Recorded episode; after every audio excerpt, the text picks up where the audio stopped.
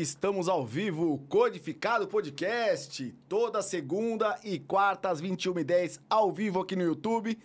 E no dia seguinte, todo bate-papo sobe pro Spotify. Não esqueçam, YouTube e Spotify no dia seguinte, beleza? Esse é o Codificado Podcast, nosso Instagram é arroba Codificado Podcast. Eu sou o Kiko, muito prazer.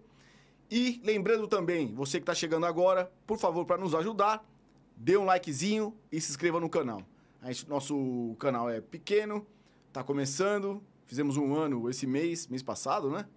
E estamos crescendo devagarzinho, porque a galera que a gente traz aqui é uma galera muito boa. Eu sempre aprendo nessa mesa e hoje eu estou com ele, Rubens Kiri, meu amigo. É!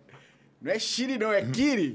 que o, o, animal aqui já falou errado umas 10 vezes. Fala, Kiri, tudo bem, cara? Tudo ótimo, mas é normal, já estou acostumado. Ó, lembrando que o Instagram do Rubens é arroba RC. RKiri. RKiri, direto. SP. RKiri SP. Tá na sua telinha aí, arroba RKiri SP. Entra lá, dá uma fuçada. Pô, Kiri, fotógrafo do São Paulo, não é isso? E o que mais, cara? Como começou aí a sua carreira lá do início? Conta pra gente aí, cara. História é longa, hein? Vamos lá, tem três horas de programa? Tá aqui, tá tranquilo, bicho. Primeiro, boa noite, é um prazer estar aqui ao vivo com você, Kiko, e poder falar um pouquinho do, do meu trabalho. A fotografia, ela entrou na minha vida, eu era muito novo, tinha por volta de 18, 19 anos de idade, gostava de fotografia, tinha um amigo meu que fazia um curso na FAP, e um belo dia eu encantado com o equipamento dele, com o trabalho dele, falei, nossa, que legal, gostaria de aprender a fotografar, eu gosto de ver revistas, gostaria de aprender. Ele falou, você quer mesmo? Eu Mas... vou te dar um curso. Mas isso na faculdade já? Não, ele estava na faculdade, ah, ele tá na eu faculdade. fazia administração, eu venho... Sim nada a ver com fotografia, nenhum fotógrafo na família. O máximo que tinha era uma xeretinha em casa há muitos anos. Daí esse amigo, ele falou, você quer aprender mesmo? Eu vou fazer o seguinte, todo dia à noite você vai lá em casa, eu vou te dar um curso. E eu me encantei com aquilo e falei, nossa, é isso que eu quero para a vida e comecei a desenvolver o meu trabalho na área da fotografia. E até muito engraçado, né? Porque quando eu falei para a família, vou ser fotógrafo, eles diziam, e você vai trabalhar com o quê? né? Então, a arte no país ela é complicada nesse aspecto. Começa já na né? família, né? E começa na família. E daí eu comecei a fotografar, me interessar, comecei a fazer alguns trabalhos, fui trabalhar de assistente no estúdio, fui fazer moda, daí eu aluguei um espaço e fui fazer book. Não tinha nada, uma iluminação fajuta, um equipamento fajuto, e comecei a desenvolver o meu trabalho dessa forma. E eu precisava mostrar para a família que aquilo ia dar certo. Eu não tinha dinheiro nem para pagar o aluguel, né? Então, eu lotava o carro de papel higiênico, saía vendendo na rua, literalmente. Aqui vendendo. em São Paulo mesmo? Aqui em São Paulo. É mesmo, cara? Aqui em São Paulo. Rolo de papel higiênico? Rolo de papel higiênico. Em busca de um sonho para me manter na fotografia, eu fiquei fazendo outros tipos de trabalho para conseguir me manter. Com que e, idade, mais ou menos? Isso eu tinha 20 anos de idade. Pô, já com 52, um... tenho 32 anos de, de profissão. E fui fazendo esses trabalhos, conseguindo pagar as contas, equilibrando, fazendo um book, um trabalho, e de repente eu me descobri com o fotojornalismo. Eu percebi que minha área não seria só a moda, e sim o fotojornalismo. E comecei a fazer eventos, comecei a trabalhar e surgiu uma oportunidade em 91 de trabalhar no Diário Popular. Até uma passagem engraçada, porque eu levei o portfólio para falar com, com um grande editor de fotografia, que foi um pai para mim, um grande professor que se chamava Peixe. Na época, ele era editor de fotografia do, do Diário Popular. E levei um portfólio. E ele falou: ah, vem sábado às 10. Eu falei, eu estou com o portfólio aqui, tá? não quero ver isso. Portfólio bonito todo mundo tem. Eu quero ver aqui na prática, no dia a dia. E assim eu comecei no Diário Popular. Trabalhei de 91 a 97 no, no Diário Popular. Foi uma grande realização de um sonho. Nesse período todo, trabalhando no Diário Popular, o fotojornalismo, eu, em 95, montei a minha agência, que é o que eu tenho até hoje, que é a Perspectiva Agência Fotográfica, na qual o São Paulo tem um contrato não com a pessoa física do Rubens Kiri, sim com a perspectiva, e eu me tornei o fotógrafo oficial, mas a gente vai chegar lá. Mas nesse período do Diário Popular, eu fiquei muito tempo setorizado em esportes. Ah, você ficou, eu, eu ia fiquei, perguntar isso para você. Eu porque... fiquei muito tempo setorizado é... em esportes dentro do Diário Popular. Nós fazíamos de tudo, foi uma grande faculdade.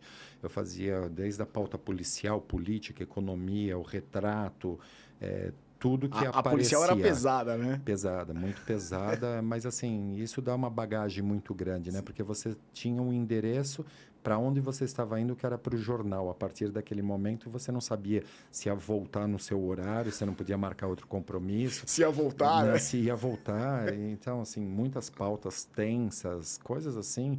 E isso dá uma maturidade, uma vivência muito grande, porque você passa a conhecer a sociedade, a cidade por uma outra ótica, né? Você vê a violência, você vê o luxo, você vê o lixo, você consegue conviver com toda eh, essa variedade que a cidade tem. Você chegou a passar um né? perrengue né? ou não? Muitos. Qual vários. foi o mais foda assim ah, que você... Vários. Uma vez eu estava acompanhando a torcida de um grande time daqui de São Paulo que ia ter um clássico e eu fui com o carro do diário acompanhando o comboio de ônibus.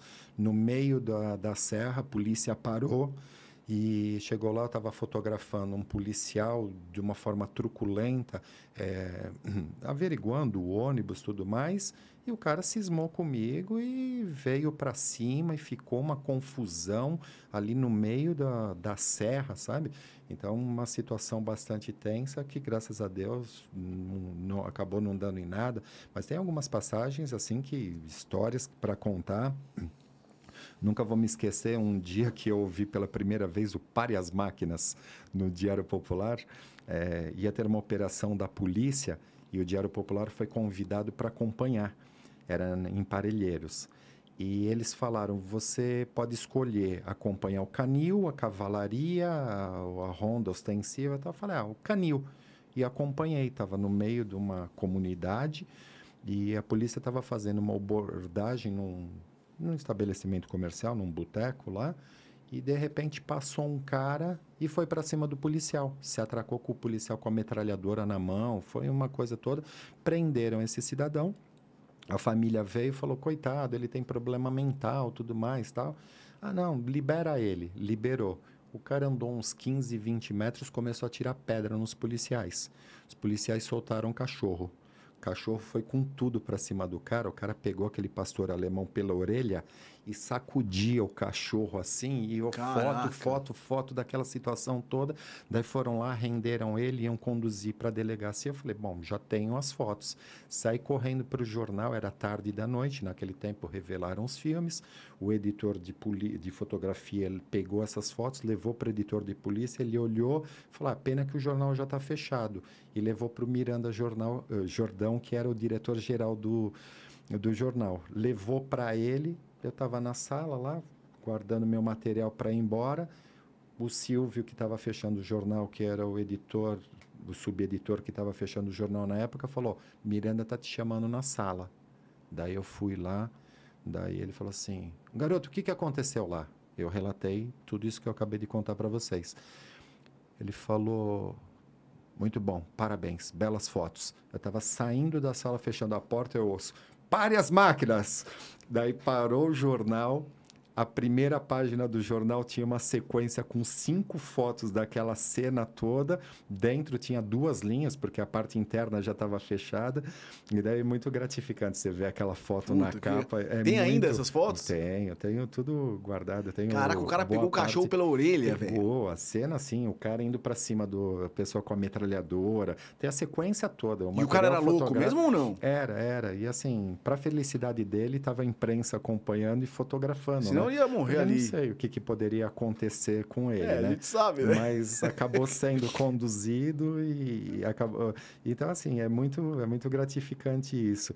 E nessa mesma linha dessa capa do jornal, já me remete a uma outra frase que esse grande editor que eu falo que era o Peixe, que ele dizia, você fazia uma capa do jornal, você ficava grandão, né, bonito, ele falava assim, gostou? Faz outra manhã, porque sabe onde vai ter esse jornal? Embrulhando peixe na feira.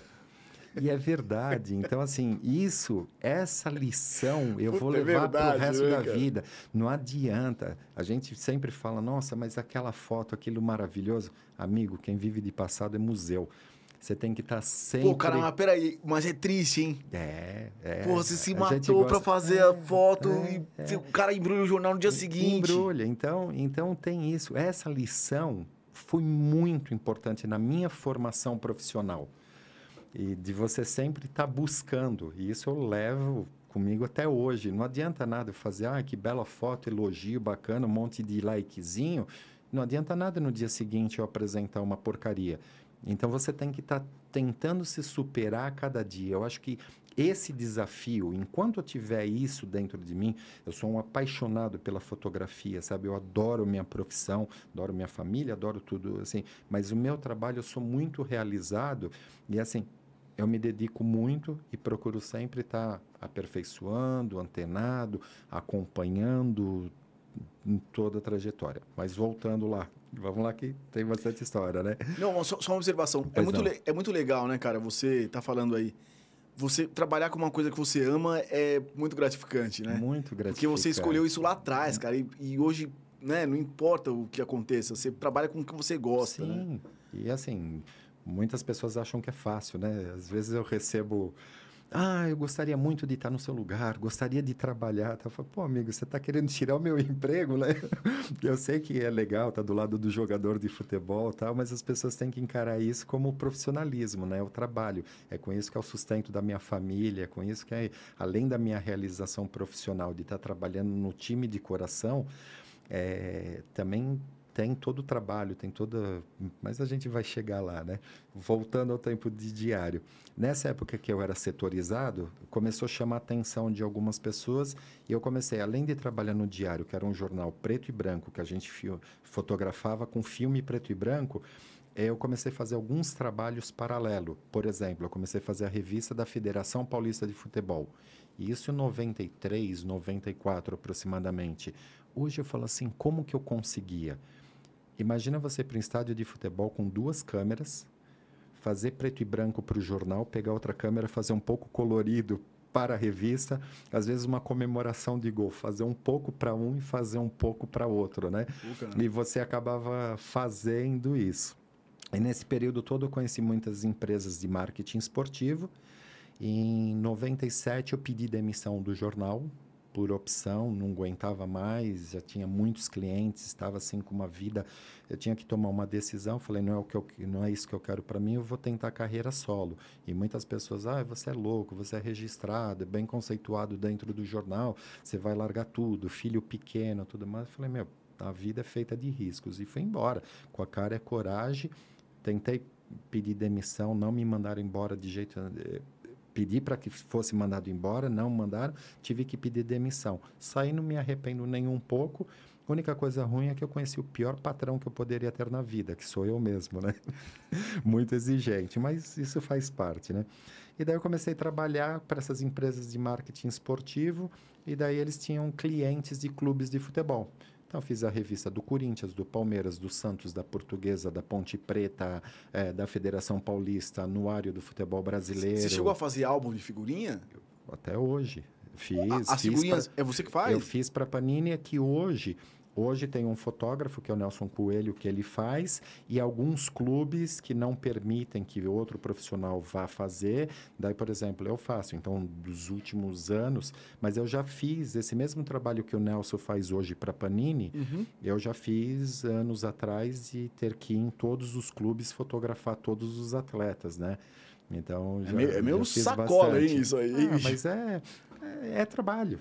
Você coloca lá a base, o cara entra, ele tira e vai, Não, né? coloca, monta uma iluminação, um fundo, vai lá e faz as fotos de todo mundo. Então você vê que a gente começa a falar, já começa a abrir leques da fotografia, né? Sim. Que, ainda mais hoje, que é a era da imagem, né? Então é, é muito interessante. Daí nesse período, em 2000, eu comecei a fazer a revista do São Paulo e fui contratado para fazer o trabalho no Esporte Já. Fui convidado pelo Noriega, que era o editor, eu conheci ele do Diário, do Diário Popular, o Noriega, que hoje é comentarista. Ele foi contratado como editor e ele me levou para lá. Então eu fazia o site no boom da internet, eu era o único fotógrafo do Brasil para cobrir. Comecei a fazer todas as modalidades possíveis: sumô, skate, judô, de tudo, futebol, obviamente. Fazia de tudo. E, paralelo, eu fazia a revista do São Paulo Futebol Clube.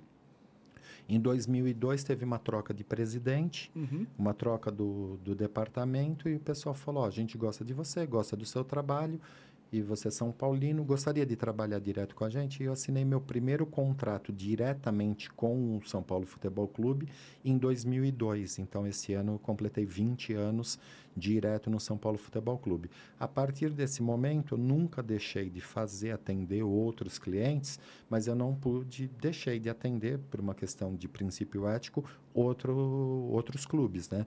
Então, tenho em, em outros segmentos, um retrato, algum trabalho corporativo, eu atuo nessa área também, mas 98, 95% hoje do meu trabalho, minha dedicação é praticamente exclusiva ao São dois, Paulo dois, Futebol Clube. 2005 você foi para o Japão? Não fui para o Japão, é, fiz, acompanhei todo o campeonato e quando estava tudo certo e na última hora acabou, não deu para ir. Mas assim, eu não sou de chorar o leite derramado, e fiz a chegada, a chegada é, foi maravilhosa, não por isso deixei de torcer, torci muito é, pelo título e no São Paulo foi numa crescente, né?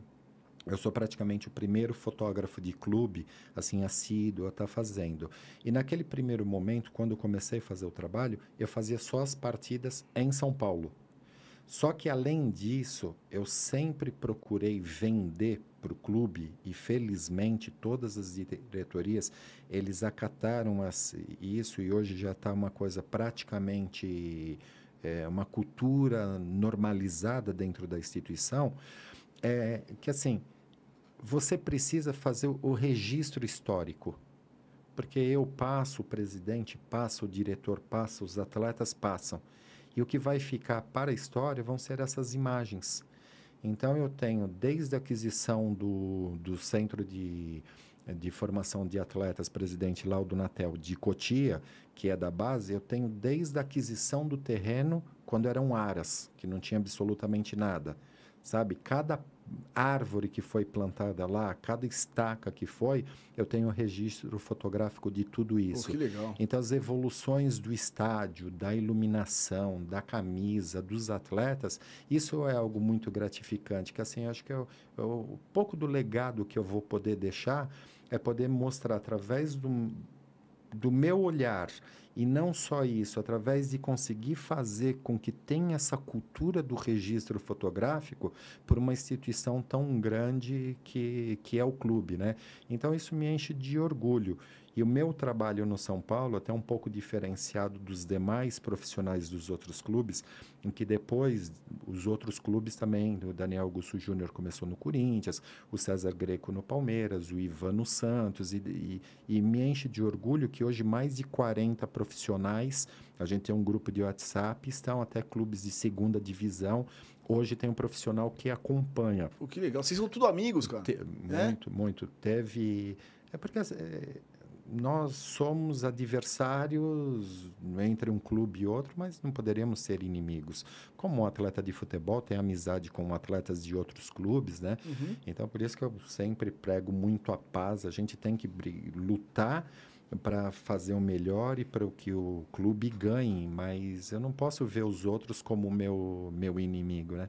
Eu acho que isso vale para toda a sociedade, né? Independente tudo, né? dessa polarização toda que hoje a gente atravessa no país. O, o respeito mútuo eu acho que é fundamental. Eu acho que quando a gente pensa em, em democracia, quando a gente pensa em solidariedade, enquanto pensa em amizade, a gente tem que estar tá ali, sabe, ouvir e é tão bom a gente ouvir um pouco do outro lado, ouvir o seu ponto Sim, de vista, claro. tentar de uma forma madura, inteligente, né? E hoje está uma intolerância, seja no futebol ou qualquer outra área da, da sociedade, que a gente está indo para um, um caminho é, perigoso, né? Mas faz parte da evolução da sociedade, né? O, o... Kiri, você fica ali atrás das lentes, cara, o, é, chega antes dos jogos e já prepara já a entrada dos caras. tira gol. Tipo, o Paulo Pinto veio aqui, né? Uhum. E aí ele. Grande amigo. E, e ele teve falando pra gente que ele tirava as fotos tal do gol tal. O seu também é nessa mesma pegada? É, são lances. No, numa partida de futebol, quando o jogo é em casa, no Morumbi, eu não vou para o CT, eu vou direto para o estádio. Uhum. É, duas horas antes de, do início de uma partida no Morumbi, o policiamento fecha o entorno do estádio. Então, eu obrigatoriamente eu tenho que chegar mais de duas horas antes para conseguir parar o carro dentro e parar. Meu trabalho começa assim a partir do momento que a delegação chegou. Uhum. Às vezes tem alguma ação de marketing, alguma coisinha que tem que ser feito antes, mas normalmente uma hora e trinta antes chega. Então eu faço desde a chegada do ônibus, a entrada dos atletas, tenho livre acesso ao vestiário, faço o jogador se preparando, o técnico dando aquele último final ali para os jogadores. Eu vou reportando tudo o que está acontecendo. Sobe para o campo para aquecimento, faço um pouco desse aquecimento, volto e faço a partida. E hoje, com o avanço tecnológico, a gente transmite quase que em tempo real. Eu estou fotografando, baixo as fotos no computador, estou com um olho no peixe, outro no gato, literalmente, fotografando e fazendo. É, só que a minha preocupação é um pouquinho diferente do repórter fotográfico que está por um jornal ou pela agência. Esse cara, às vezes, ele está por uma foto eu estou para mostrar o espetáculo como um todo. Então, me preocupo em fazer uma foto mais aberta para mostrar o estádio cheio. Ah. Eu me preocupo em fazer a torcida, eu me preocupo com o técnico, eu me preocupo com o massagista. Então, eu acabo fotografando, sei lá, às vezes numa partida de futebol, é, de 1.200 a 1.500 fotos em uma partida de futebol porque desde os bastidores mais o jogo em si, então é um trabalho muito mais amplo e procuro pegar o máximo possível de atletas, porque todos eles querem ser fotografados. É óbvio que ali o cara que está mais na linha de frente, o cara que marca o gol, vai aparecer um pouco mais, mas eu não fico escolhendo quem eu vou fotografar. Eu acabo fotografando todos, eu acabo fotografando o que está acontecendo, o entorno. Então, assim, a preocupação do fotógrafo do clube, ela passa a ser um pouco mais ampla e com outro diferencial do repórter fotográfico, não que eu não seja, mas que a minha ótica sempre é procurar exaltar a instituição, uhum. exaltar o clube. É o alto astral. É, eu não, não vou mostrar um atleta numa numa posição vegetatória, ele caído no chão, não sei. Você, traba você trabalha para o clube, né? né? Então eu trabalho para o clube. É. Então, assim, essa visão, e, e assim, é gratificante porque eu acabo sendo, por ser São Paulino, mas independente de ser São Paulino também, de ser um profissional que está trabalhando, eu procuro levar tudo o que aconteceu da melhor maneira possível, encurtar o espaço para o torcedor. Então, esse trabalho que vem numa crescente, e hoje, assim, eu falo eu, mas eu não posso jamais deixar de falar que hoje é uma equipe multifuncional, né? Uma delegação de, um, de uma equipe de futebol, ela é muito grande. É, mas na área específica da comunicação, tenho que agradecer a diretoria de comunicação pela confiança, todo o staff, todo o respaldo que está recebendo minhas fotos, estão dando vazão, estão tratando essa fotografia. Então, assim, é um trabalho multidisciplinar. Hoje nós viajamos, vai um fotógrafo, vai um cinegrafista, vai um mídia social e vai um assessor de imprensa. Então, assim, o, os departamentos de comunicação de todos os clubes, eles cresceram muito, né? E na pandemia isso daí explodiu mais ainda, porque a imprensa não tinha acesso, então passou toda a comunidade que consome o produto futebol passou a ser muito dependente da comunicação. Então essa evolução que teve é muito gratificante por nós já estarmos trilhando um caminho há muitos anos e ela vem amadurecendo, vem tendo experimentos. A TV do São Paulo tem profissionais brilhantes, ótimos cinegrafistas. Então, assim, todo, toda essa equipe é, é muito boa, muito qualificada para estar ali. Atrapalha ser São Paulino às vezes? Tirando foto do próprio time? Alguma Olha, jogada eu, que você. Eu, eu, vou ser muito, eu vou ser muito sincero. É, eu já me emocionei algumas vezes, óbvio que ninguém é de ferro, mas eu fico muito focado, muito concentrado. As pessoas, esse último jogo, decisão nos pênaltis, se eu ficar levando pelo lado emocional, às vezes depois eu desabo. Uhum. Mas assim, mas isso, essa escola do jornalismo, do fotojornalismo no Diário Popular me ensinou muito. Eu sou uma pessoa que odeio ver sangue. Quantas tragédias, catástrofes, acidentes de trânsito eu não fotografei? A câmera ela serve como uma barreira isso eu consegui levar para o futebol também. Eu consigo deixar essa paixão de lado.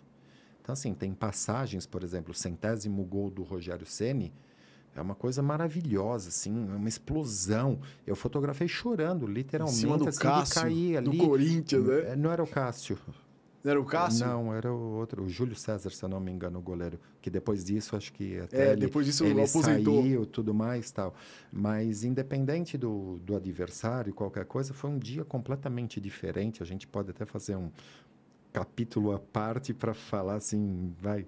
Parênteses, Rogério Senna acho que tem 131 gols na carreira eu estava dentro do estádio em pelo menos 95. Caramba. Então, assim, eu acompanhei muito de perto. A trajetória a, dele praticamente todinha. A carreira dele, felizmente, eu tenho um grande acervo, o clube tem um grande acervo da trajetória desse grande jogador, um dos maiores ídolos. E naquele centésimo gol dele, assim, tem particularidades é, que é muito interessante. Por exemplo, é, a chuteira dele era marcado o número de gols que tinha. Então, eu tenho foto da chuteira dele 99 no, no jogo. Putz, e depois legal, eu tenho a chuteira dele com escrito 100. É, eu nunca vi o Rogério Senna acender uma vela antes de uma partida. Naquele jogo, eu vi o Rogério Senna acendendo uma vela é, ali. Então, assim, são coisas assim de, de bastidores é, que é uma relação de confiança muito próxima, né? Porque você tem que ser uma parte integrante. Você entrar num vestiário para não não desmerecendo, obviamente, o grande elenco que nós temos hoje, mas assim, a gente teve época de estar tá lá Rogério Ceni, Kaká, é, Luiz Fabiano, Raí. É, Raí não, é vários, porque ele é um pouquinho antes. Você está no vestiário e você entrar com uma câmera e a pessoa se despir, trocar naturalmente, que sabe que não vai ter sacanagem, não vai ter uma foto tal. Uhum. Então, essa relação de confiança que a gente leva para os bastidores, eu brinco, né? É, que eu tenho olhos, fotografo, mas eu sou surdo e mudo. Eu estou lá simplesmente para registrar o que está acontecendo e o resto que está ele morreu ali, né? Então, isso, seja na mesa de um presidente, do conselho, numa reunião de diretoria, em qualquer lugar, você está lá para fazer o seu trabalho, né? E ao longo da carreira, quantas coisas eu não vi, não só no São Paulo, seja no jornalismo, seja na Federação Paulista ou outros clubes, que vão morrer comigo. Né? Então isso é uma coisa que. É, não. Você, tem, que, você sabe que, que, ali vai. Né? Que, que é, e você está numa posição também pô, privilegiada, parte, né? Você está vendo tudo. Muito privilegiado, isso assim me traz bastante orgulho. E é uma coisa que a gente tem que saber lidar muito bem, né?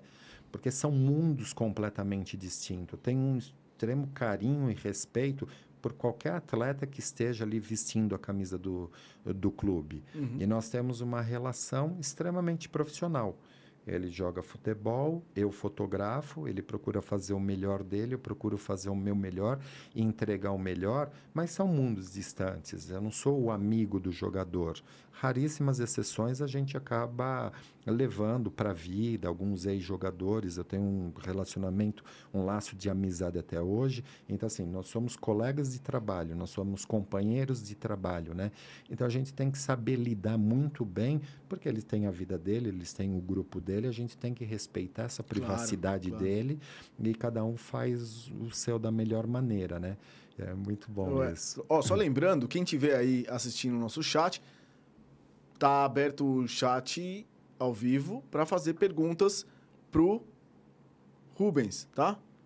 Ah, aqui, ó, já o, o Paulo mandou uma foto ali, ó. É, da comemoração e o Paulinho aparecendo de fundo. Ah, é, é ele? é ele? É você que está aprendendo Ele fotografando e eu que aparecendo legal, de fundo. Cara, é, e mais um detalhe desse, desse jogo que naquela época eu trabalhava com, com uma câmera só, né? Hoje, depois disso daí, eu passei a utilizar duas. Na hora eu ficava em dúvida, né? Faço com uma grande angular aquela foto aberta, se ele marcar o gol, para ficar como aquela foto antológica do Raí cobrando a falta no Mundial de 92, uma foto aberta aparecendo tudo, ou fico com uma tela em cima dele? Foi uma dúvida, uma das maiores dúvidas profissionais que eu já tive em toda a minha vida. É, qual opção? Daí eu falei, não, vou ficar com a tele e acho que eu fiz a escolha correta, porque com a tele você fica fechado nele. Eu tenho ele conversando com Carlinhos, que ele depois ele fala, que ele fala, não está muito bom para mim, você não quer bater? E daí ele olha, ele ajeita, ele beija a bola, ele vai. Quando ele marca o gol e ele sai correndo, ele vem correndo, ele tira a camisa e sai rodando a camisa e vem assim mais para minha direção e daí tem a sequência toda de foto daquela explosão, torcida, fogos do estádio e foi uma festa qual, lindíssima, qual foi o momento, né? O melhor momento para você tirando foto no São Paulo, o momento mais legal que você falou, cara, esse foi o melhor momento, foi esse do Rogério? Ah, esse é um dos, né? Mas conquista de título é sempre gratificante, é, classificações, tiveram... Você estava é, naquele jogo do, da Sul-Americana, que terminou o jogo no primeiro tempo? Sim, a final da Sul-Americana. Isso. Que, eu, que estamos completando 10 anos. Foi, foi 12 de 12 de 2012. Essa, caras, essa data a gente nunca do... vai esquecer. Eles não voltaram, é, vieram Calçaram, com aquela né? história né? lá, que fa, que tal, que saiu briga, não sei o quê, mas não dava, a gente tava atropelando ele, os caras estavam nervosos, bateram no Lucas Moura, o, o Lucas estava lá todo ensanguentado, foi foi, mas é um último título internacional que ganhamos, se Deus quiser esse ano aqui a gente vai ser campeão novamente. O, o Rubens, a, você falando assim, você se sente praticamente o cara do time, né, cara? Você joga com eles, né? Não é? Não, eu tô falando assim, não, porque é muito legal. Sim, eu também sou São Paulino, sim, eu falo, cara. Sim. Pô, você tá ali o dia inteiro com os caras, você praticamente joga junto, né? Mas, mas, o que é gostoso, quando eu falo assim que é multidisciplinar, é óbvio que o, toda a atenção é para o atleta. Quem chuta a bola, quem marca o gol é ele. Mas hoje o entorno é muito importante. Quando eu falo multidisciplinar, Hoje você tem nutricionista, podólogo, é, fisiologista, você tem os médicos, fisioterapeutas, é, massagista, roupeiro, é, todos têm a sua importância. Isso é muito legal, porque é tudo integrado. É o cara que está ligando o, a irrigação do campo é importante, o que está cuidando, o que está cuidando da chuteira.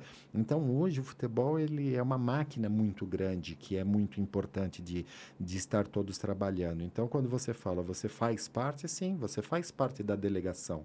Você está junto, sabe? Eu vou no mesmo ônibus, fico no mesmo hotel, é tudo, tudo junto. Isso você não vai poder falar muito que eu sei, mas tem uns jogadorzinhos enjoados que pede foto assim, assado, não tira desse não, ângulo. Não, tira tira, não, isso que pede de um jeito ou não, não, não tem. Mas assim, hoje com o advento das redes sociais, hoje tem uma, uma exigência muito grande. Eles querem ter essa, eles querem ter a foto e é natural. Mas por outro lado, que também é gratificante, se eu falar pela pelo meu lado de atuação, pela profissão, tem uma coisa que é muito interessante que hoje abriu um outro mercado, que é o fotógrafo de jogador de futebol. Hoje tem muitos profissionais que são credenciados para estarem no, no estádio para fotografar alguns jogadores.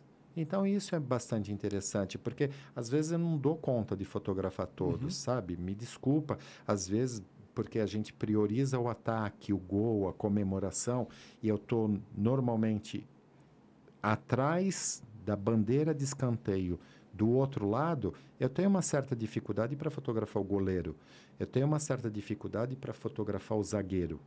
Há um tempo atrás, antes da pandemia, era permitido que a gente ficasse na lateral do campo. Então eu procurava ficar mais na lateral do campo para aumentar o meu campo de visão para poder contemplar esses jogadores. Uhum. Hoje não é mais permitido ficar na lateral do campo, só pode ficar atrás da linha. É longe, é difícil e às vezes está encoberto. Ah, você fica atrás da então pista de, de corrida? fica atrás da linha de fundo. A linha de fundo. Ali, tá, atrás tá, da tá. linha de fundo, no ataque do clube, ainda tem um espaço que tem as placas e você fica atrás da, daquilo. Então, a distância que eu tô para o goleiro é muito grande. Às vezes ele faz uma defesa, mas tem cinco pessoas da minha frente. Ah, fez eu fazendo aquela ponte? Desculpa, não fiz. Às vezes, naquele momento, você está transmitindo uma foto, ou sua visão está encoberta, ou. en- Entendeu? Então, sabe- assim, é, é ruim. Então, é bom que hoje tem esse nicho de mercado que tem outras pessoas também suprindo a necessidade do jogador e é mais pessoas trabalhando, que isso me deixa muito feliz. Você sabe me dizer se o Rogério Uhum. foi atrás daquela foto dele pegando a bola do Gerrard no Mundial? É. No ângulo? É, aquela foto, aquela foto eu acho que não existe, né? Não existe. Eu acho que não existe, porque tudo que eu já vi até hoje, até quando ele, ele parou de jogar, foi feito um quadro muito bonito, é através de um frame de uma imagem de TV que tinha uma câmera oposta que tem de frente. E assim, o que é mais interessante da, daquela imagem que eu tenho ela na cabeça, o gol parece gigantesco e ele pequenininho voando, né? Naquela bola que foi, É. que ele jogou e que todos jogaram naquele, sabe? Se você fizesse qualquer aposta e fala assim, você vai ganhar aquele jogo, já poucas pessoas estariam acreditando. Com gol do Mineiro, mais difícil. Com passe de três dedos do meu Do amigo Aloysio. Aloysio, é mais remoto ainda. Então, assim, é o clube da fé mesmo. A gente tem que Nossa. acreditar sempre. Por isso que a moeda sempre vai cair em pé. Cara, tem, um- tem uma galera aqui. Gente, obrigado aí por, ter, por estar assistindo. E lembrando, hein? Dá aquele likezinho, deixa e se inscreva no canal também para ajudar a gente aí, quem entrou depois que eu falei. É, lembrando também, né? Feliz dia, feliz dia dos pais aí, para todos os pais, né? Domingo teve dia dos pais. Hoje é dia da gestante. Ó, só que coisa, coisa boa. É isso aí, ó. Bom, vou, vou começar aqui. Ah, tem uma galera, Daniel Augusto Júnior, preparando perguntas contundentes ao futuro vereador da cidade de São Paulo. Você vai ser vereador mesmo? É isso? Não. Não, não, né? Laura Vecchioli, personal rider off, também já na espera. Vitor Silva, Marga Santos, Codificortes, Daniel Augusto Júnior. Ah, o mesmo, né? Ah, Celso Flanils. É... Celso já tem uma pergunta aqui. Senhor Kiri, seu trabalho é fantástico. É, sou cunhado do Rubens. Acompanho nas redes sociais, apesar de, ser, apesar de ser flamenguista. Agora sei por que todas as fotos de São Paulo ficam bonitas. é, queria um exemplo. Cacalos, Garratzo, boa noite, saudações. Rubens Kiko Laura e o podcast codificado. Obrigado, Cacalos. Pô, muito legal, hein, cara? Lembrando que eu vou te colocar os seus links aqui, que eu não coloquei ainda, está na correria. E o livro que você indicou também. Muito legal, viu, cara? Brigadão aí. Marga Santos, Rubens é o Einstein da fotografia, privilégio do tricolor, Entelo- eternizando lances de jogadores. Thaís Balejo, mandando uma- umas palmas. Aline Moraes, o cara que eternizou meus melhores momentos, gratidão eterna. É, tinha uma mensagem da Laura aqui. É, Daniel Augusto, parem as máquinas, é o mito que nós jornalismo adotamos. Orson Welles. Ah, ele tá fazendo um comentário aqui. É sobre. PP tá aqui pedindo pro Kiri explicar o que é xereta. E o que ele disse que tinha quando novinho. manda aí, manda aí, Rubens. Não, O que é xereta? Não, que eu brinco, aqui é uma câmera da minha infância, né? Que era xereta, eram máquinas compactas, máquinas descartáveis. Eu, eu sou do tempo que você comprava a câmera, eh, você levava na, na ótica, que era a ótica que tinha, deixava a câmera e eles pegavam e te davam outra câmera com filme, mandava revelar e você esperava um tempão. Então é um- uma forma carinhosa de falar uma máquina simples, falar uma xereta. Putz, falar em xereta, cara, eu pegava. ia pra praia, os caras lançaram uma. Eu não lembro qual que é a, a marca da, da máquina, mas era uma máquina pra tirar foto dentro d'água. Uhum. Não sei se era Kodak. Você, você levava, tirava na sorte lá, depois revelava uma que podia molhar. Puta, eu, eu ia surfar, queria Levava ser ela. fotógrafo de surf, velho. Putz, saiu umas bosta de fotografias. Ai, caramba. Grande, grande, ó, Gustavo Scatena, um grande abraço, Kiri. Grande Scatena, PP. grande fotógrafo. PP está de mutretagem. José Diório, ô Diório, legal ter aí, hein, cara. Boa noite, retratistas, Kiri, grande mestre. É... Dimitros de Moraes Lima, aê, grande Rubens. Tem uma galera aqui, cara, legal. Cristiane Barrini, Kiri, um profissional, um ser humano excepcional, no meio de uma tempestade. Foi o sol de nossas vidas. Gratidão eterna. Cris e Miguel. A esposa do Miguel Esquincariol. Meu filho. Ah, é? que legal, cara. Miriam Kiri, profissional maravilhoso. A prima não vale, hein? Obrigado. Rubens, conta pra gente da foto do Rogério Ceni com o Roger Waters. Interessante.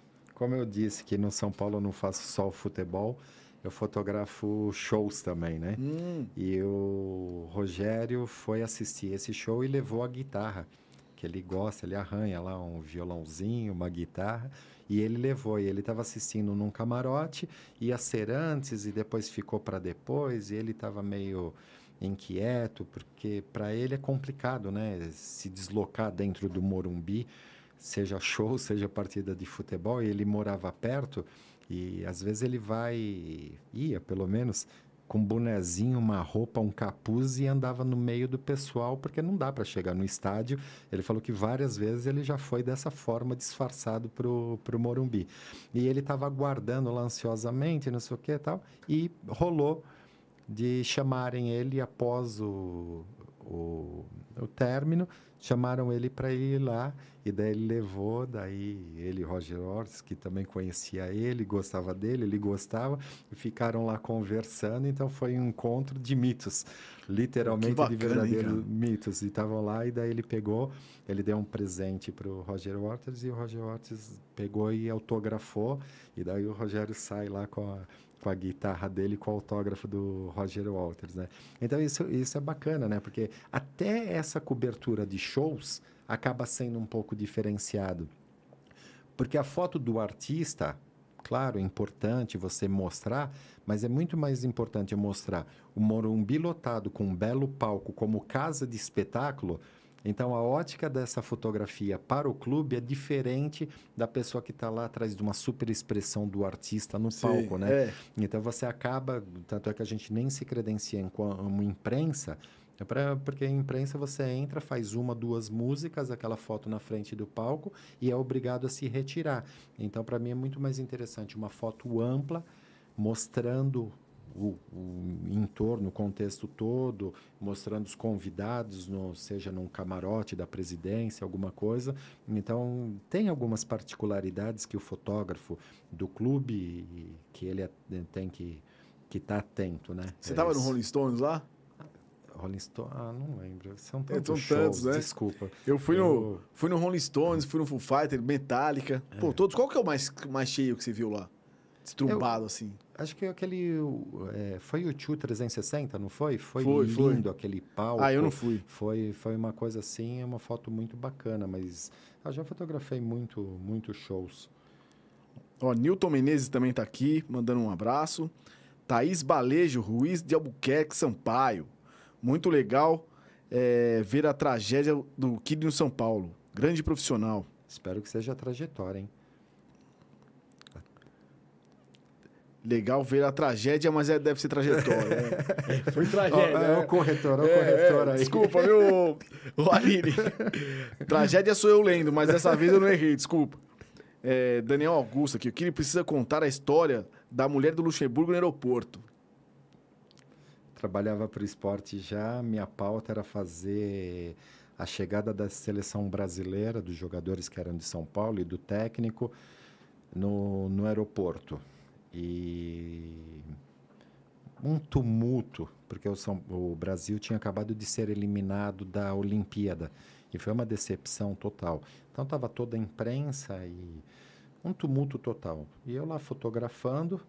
Quando ele vai sair, ele se dirige em direção ao carro, eu falei: esse carro pode sair em alta velocidade, tem tanta gente, pode acontecer alguma coisa. Eu fui o único que fui para o outro lado do carro para mostrar um pouco dessa cena de um contexto geral de como que estava, tudo que estava acontecendo.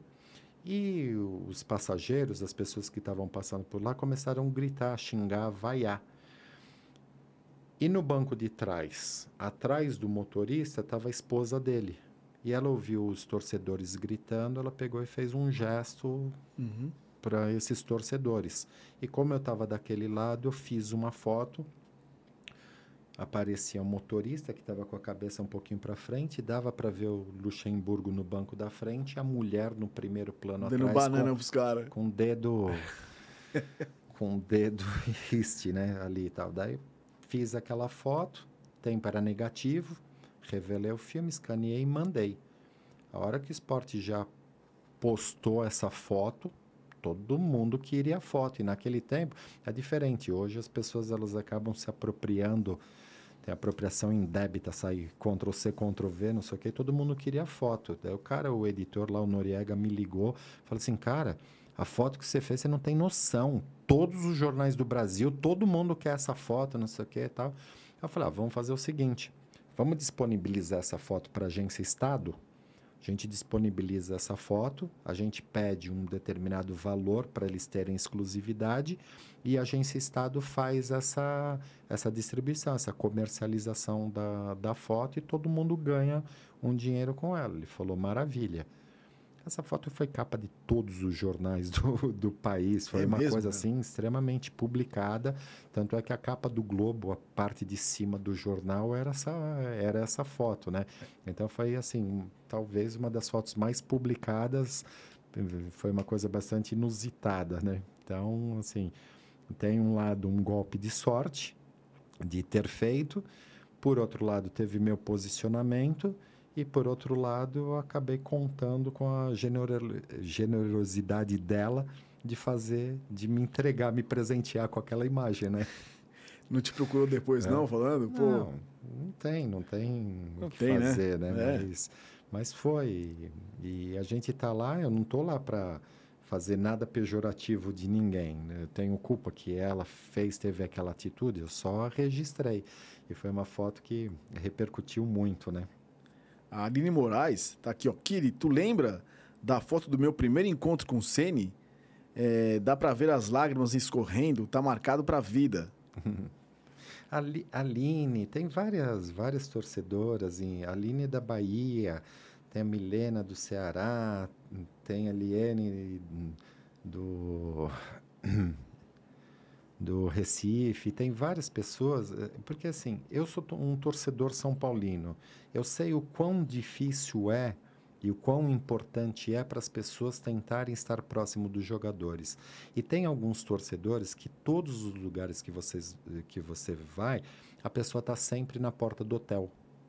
Ela vai lá, acompanha, acompanha o time e tudo mais. Então, o que, que eu procuro fazer? Eu me sensibilizo por todos esses torcedores de tentar, na medida do possível, facilitar a vida para que pelo menos eles consigam uma selfie. Hoje é selfie, né? Um autógrafo, é, qualquer coisa. Então tem cenas assim marcantes de torcedores chorando em porta de estádio, em desembarque de aeroportos.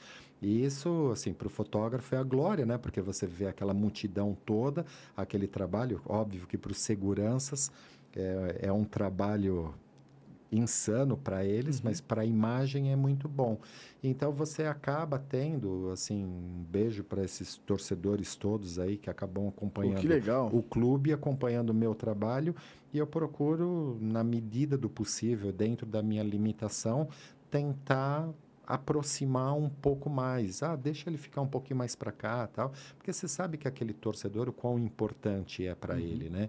Então isso Você viu a isso é trajetória bacana. ali, né, cara? De onde Muito, veio, ao sofrimento. Muito. E de torcedores, assim, de acompanhar. Da mesma forma que os atletas, como eu faço categoria de base também, eu acabo fotografando o, o retratinho que você falou do álbum de figurinha, né? A gente faz o, o retratinho de todos os atletas em começo de temporada.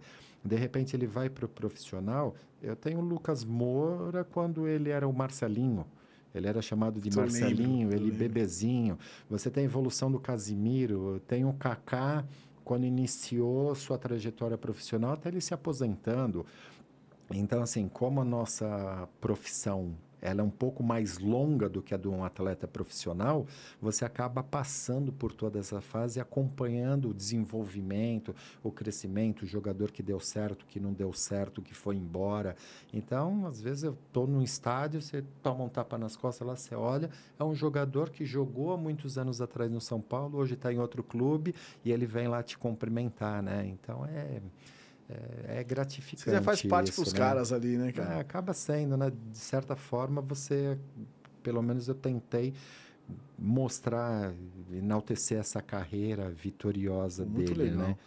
Ó, quem falou do, quem falou do Luxemburgo foi o Daniel Augusto, tá, Júnior? Uhum. Que por sinal o Daniel vem na segunda-feira, né? Que vem. Oh, Daniel. Grande Daniel, parceiraço, estarei assistindo. Pô, legal, já Dan... vou deixar conectado Daniel, desde já. Daniel é do fotógrafo do Corinthians, é isso? Ah, beleza. Grande Legal, amigo. cara. É, Nayara Rizzi, qual é o melhor desafio da profissão? Pergunta da Nayara. Grande Nay.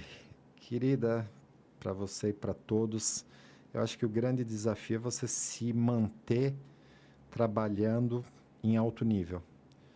Porque acho que a partir do momento que você acha que você sabe tudo, é o primeiro passo para o fracasso. Então, eu tenho muito que aprender e continuo buscando novas tecnologias, no, sabe, para fazer. Hoje, hoje a fotografia, assim, ela tem toda a sua importância, é, só que ela vai muito além do ato de apertar o botão. É como você se porta, é sua pontualidade, é aquilo que eu falei da é, da confiança. É uma relação que extrapola o ato de fotografar.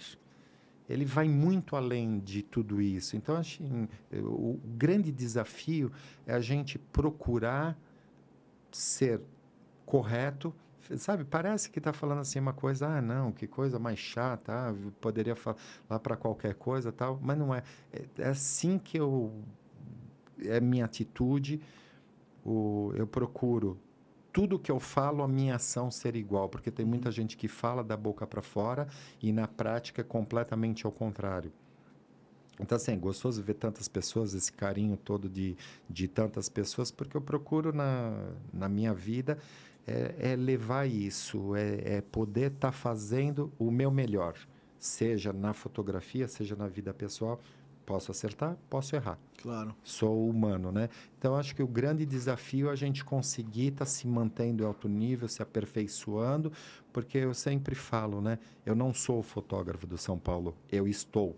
Amanhã ou depois vai vir um jovem, vai me substituir. Então, enquanto eu tiver toda essa força de vontade, enquanto os outros acharem que eu estou dando conta do recado, eu vou prosseguir. Mas é certo que mais cedo ou mais tarde eu vou ser substituído e é o ciclo natural claro. da vida, é normal. Mas vai ser difícil. Vou lutar enquanto eu puder Mas pra, você falou uma coisa tá engraçada. Tá fazendo. Eu estava lendo hoje o, a biografia do Guardiola uhum. e ele fala que o maior desafio dele é isso. É todo dia ele dar o melhor dele. Porque na, na, na questão ele estava chegando no Bayern, saindo do Barcelona e toda vitória para ele, cara, era, era igual você falou do jornal. Todo dia, acabou a, a, a, última vitória que ele teve, é como se fosse uma foto sua embrulhada num peixe no dia seguinte. É. Né? E ele fala, pô, cara, todo dia eu tenho que mostrar o quanto que eu sou melhor e pra mim é um ciclo, vou sair daqui. Parece que você leu o é, capítulo e é, falou, cara. Muito legal. Eu não li, mas é bacana. Mas assim, é, quando você trabalha com alto rendimento, é, o nível de exigência, a gente pode falar que o São Paulo tem 20 milhões de torcedores, 20 milhões de apaixonados. É, então, imagina para quem está do outro lado, um jogador de futebol é, que tem seu sentimento, tem a sua vida, tem tudo isso, pode estar tá numa fase boa, como pode estar tá numa fase ruim, e quando ganha, tudo é legal. Quando perde, nada presta. Então, isso a gente tem que tomar um certo cuidado. Eu não estou saindo em defesa de nada, mas assim, né, até para a gente ver, assim, vamos ver o conjunto todo da obra, vamos ver o trabalho. Como tem dias que eu falo, quando eu brinquei que eu sou o meu pior patrão, eu termino uma partida de futebol, como eu disse, 1.500 fotos, eu chego em casa, eu olho as 1.500 fotos de novo. Eu já mandei, já transmiti, já foi tudo postado, foi tudo publicado. Eu faço questão de olhar aqui eu posso melhorar, aqui eu acertei, aqui eu errei, aqui faltou um pouco de atenção. Eu faço isso. Pô, 1.500 então, fotos, você olho, tem que rever, bicho. Olho Nossa. todas, uma por uma, todos os jogos.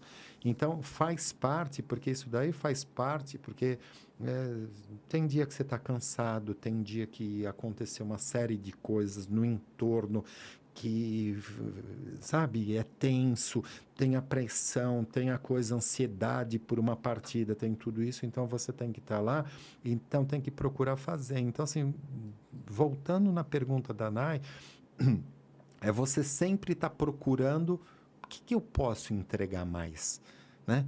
O que, que eu posso? Onde pode melhorar? O que está? É o enquadramento? É o corte? É o pós-foto? Sabe? Então, uhum. isso, isso é uma coisa que me motiva bastante. De estar tá procurando no YouTube, procurando vídeos, referências. Você falou do Vitor, é um grande fotógrafo, um dos melhores fotógrafos de futebol que tem, que trabalha no Botafogo. Hoje tem uma galera muito boa, jovens a Cris, a esposa do Miguel, que sofreu um acidente, por isso que ela agradeceu, mas o que eu fiz é, é pelo ser humano, é pela pessoa. É um grande fotógrafo que começou comigo, entrou na agência sem nunca ter pego numa câmera fotográfica. Daí, por mérito dele, ele começou, pegou uma câmera, começou a ir. Eu ia fazer uma, um trabalho, ele ia junto para fotografar por conta dele. Depois, ele começou a ir como segundo fotógrafo. Depois, eu comecei a passar alguns trabalhos para ele. Daí, ele saiu e tem uma trajetória brilhante, trabalhando para agências internacionais. Um grande profissional, uma referência que eu me orgulho. Eu brinquei que é meu filho, uhum. mas é ele e tantos outros que que eu faço questão de estar junto. O Paulinho, que já teve aqui no, no programa, um excelente, um dos melhores profissionais da fotografia que tem. Sempre que eu tenho necessidade de ter um outro fotógrafo, Paulinho, vem cá, vamos lá, vai ser meu segundo fotógrafo, vai fazer um basquete, eu não posso, vai você, é ele, o Miguel, tem o Newton Fukuda que trabalhava no Estadão, baita fotógrafo, vai fazer um trabalho para mim, o Diório, vira e mexe, eu preciso, acabo passando um trabalhinho para um para outro, porque como no São Paulo é uma grande empresa, ele tem uma vida social muito grande, várias modalidades, eu não consigo estar em todos os lugares ao mesmo tempo. Então, tem dias que eu estou fotografando profissional, tem um em Santos fotografando a base, tem um em Cotia fotografando o feminino, tem outro no Morumbi fotografando basquete. Então, eu tenho a honra, o prazer de coordenar toda essa equipe e cuidar dessa imagem. Então, isso é muito gratificante e sempre agradeço e, a e, confiança basquete, que tem. Basquete tem jogo direto também, direto, né? Direto, tem Tá bastante. tendo agora? Quando que volta? Tá, não, tá tendo. Tá tendo? Quarta-feira tem jogo, Lá tem no, jogo Morumbi? no Morumbi, entrada franca, convido todo mundo, é muito legal de assistir. Eu adoro essas modalidades, vejo o futebol, o crescimento, é, do, do futebol feminino, é muito interessante. Eu gosto de fazer a base. Amigo, eu gosto de fotografar. Legal. É campeonato de bolinha de gude, pode chamar que eu vou lá fotografar e Pô, não importa legal, se é a final cara? do campeonato é a bolinha de gude, eu vou com o maior prazer. Ó, o Paulo Vitor aqui, ó, Rubinho, meu primo querido, uma das melhores pessoas que eu conheço, integridade e nobreza em altíssimo nível. Valeu, Paulo Vitor. Obrigado aí, viu, cara, pela atenção. Grande abraço, meu amigo Kiri. Rodrigo Gazanel. Djalma Vação. Esse é fera. Esse é fera, bicho. Uso muitos filmes PB rebobinados. Usou, né? Usei, muitos. Não, mas é interessante, quando você falou de começo de carreira, que eu falei, brinquei da xereta, tinha uma câmerazinha. Eu fotografei com uma Zenith 12XP, fotografei com Olympus Trip e tudo mais. E não tinha grana no começo para estar tá comprando filme. Então, o que, que eu fazia? Eu comprava filme vencido, preto e branco, rebobinava, passava nos laboratórios, pegava o carrosselzinho de filme, você enchia ele com filme, fazia as fotos e daí revelava. Daí você via aquele filme vencido que você precisava carregar um pouquinho mais, deixar mais tempo na revelação ou menos, tal, legal para você ir treinando e praticando. Então, felizmente, os jovens hoje que entram têm a digital, que faz e já vê na hora. Então tinha que comprar o filme vencido, rebobinar, fazer, Mas não foi legal? revelar. Maravilhoso. Foi muito mais legal, né, cara? Se fosse digital, tudo Eu bem, não- você ia ter uma não- outra coisa, mas. Eu não estou me queixando, Sim. só estou dizendo que para essa geração acaba tendo um facilitador. E das pessoas falam assim: ah, mas digital, meu amigo, é a tecnologia de hoje. Eu não É. posso ser saudosista. É hoje, hoje é isso, não sei como que vai ser amanhã. Aí é o desafio da gente estar tentando se adaptar e tentando estar acompanhando a tecnologia, o mercado, a tendência, uma série de coisas, sempre impondo a sua visão, seu ponto de vista, tudo isso. Não importa a forma que vai ser feita, né? O importante é o como você vai apresentar isso. Putz, cara, é muito legal. Eu vejo, eu fico imaginando o seguinte: a mesma. O que você viveu na máquina é que o cara vivia na época do vinil, né? Quando tinha a vitrola. Pô, o cara tinha lá, tinha que pegar o disco, comprar, colocar lá a agulha, riscava. Pô, hoje o, o moleque vai lá, fala a música no Spotify o negócio toca. Mas, pô, foi muito legal quem viveu lá atrás no vinil, né, bicho?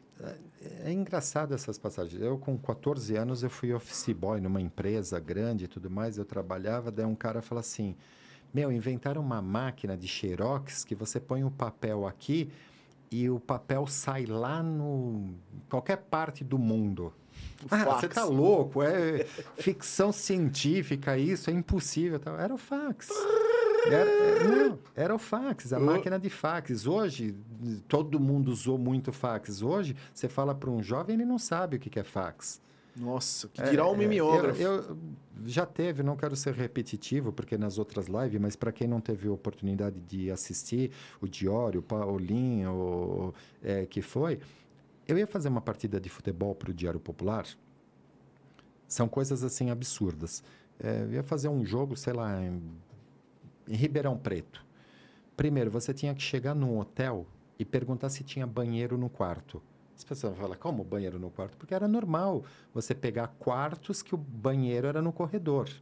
Então já é uma coisa que chama atenção, Uhum. todo mundo te chama de louco. E não estou falando de tanto tempo atrás, não sou tão velho assim, né?